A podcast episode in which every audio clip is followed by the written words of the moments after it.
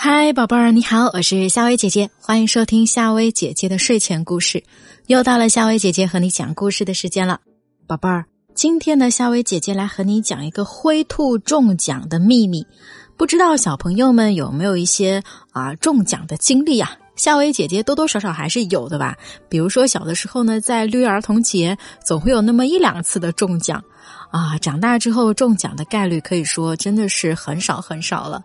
所以小朋友们，如果你有什么样的中奖的经历，可以和夏薇姐姐在下方的评论区留言分享哦。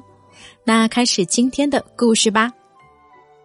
兔村里生活着五百多只兔子，它们以种植胡萝卜为生。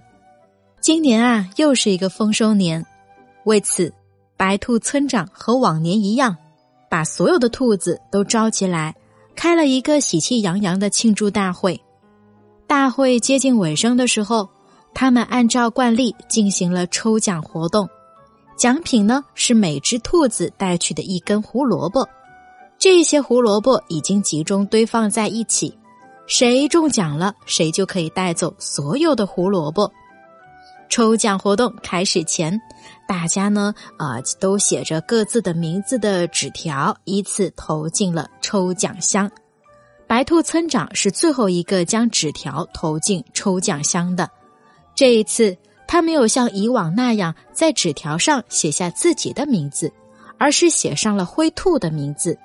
灰兔因为生了一场大病，今年的收成呢，大不如往年，而且。他还要抚养两个未成年的孩子，虽然很多兔子表示要捐助灰兔，但是都被他婉言谢绝了。白兔村长将纸条投入抽奖箱后，心里明白，即使他这样做，灰兔中奖的概率依然很小。激动人心的开奖时刻到了，白兔村长闭着眼睛，当众将所有的纸条反复的翻搅。他一边翻脚，一边在心中默默的祈祷，希望好运能够落在灰兔的身上。在大家关注的目光中，抽奖代表黑兔从抽奖箱中抽出了一张纸条，随即交给白兔村长。白兔村长看完之后，立刻将这张写有中奖者名字的纸条高高举起：“我宣布，今天中奖的幸运兔是。”灰兔，白兔村长话音刚落，全场响起雷鸣般的掌声。灰兔在左邻右舍的帮助下，兴高采烈的领走了五百多根胡萝卜。众兔离开后，白兔村长开始收拾抽奖箱。他惊奇的发现，虽然每张纸条上的笔记不同，但所有的纸条上写的都是灰兔的名字。白兔村长恍然大悟。